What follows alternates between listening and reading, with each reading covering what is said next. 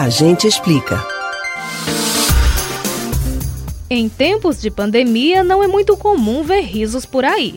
Não só por causa das preocupações que têm afetado as pessoas nos últimos dois anos, mas também pela necessidade de deixar os risos escondidinhos atrás da máscara. Mesmo assim, muitas vezes conseguimos identificar quando alguém está rindo. É o que chamamos de rir com os olhos. O fato é que rir é tão importante, inclusive para a saúde, que existe uma data para lembrar dessa prática: o Dia Internacional do Riso, comemorado em 18 de janeiro. Mas você sabe quais são os benefícios de rir? A gente explica. A palavra riso tem origem no latim ridere. Em espanhol se diz la risa. Em inglês é laugh. Em alemão é lachen.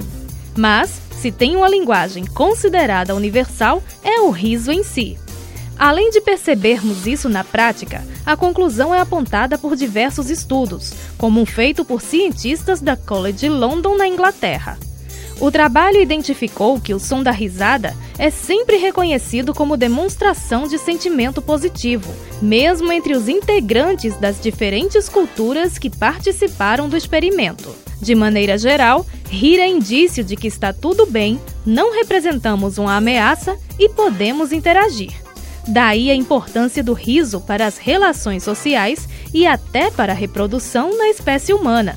Vale pontuar que o ato de rir é identificado em outros animais, como gorilas e ratos. Além de favorecer as interações, o riso, segundo especialistas, ajuda a fazer com que o organismo libere substâncias como adrenalina, serotonina e dopamina, que promovem a sensação de bem-estar e podem contribuir até com a melhora da imunidade. Outro benefício é o aumento da resistência à dor como concluiu um estudo feito pela Universidade de Oxford. Uma risada também acaba funcionando como exercício, já que só no rosto movimenta cerca de 11 músculos. E você, já riu hoje?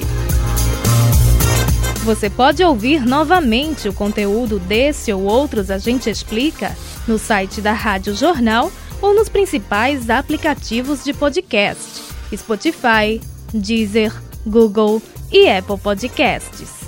Betânia Ribeiro para o Rádio Livre.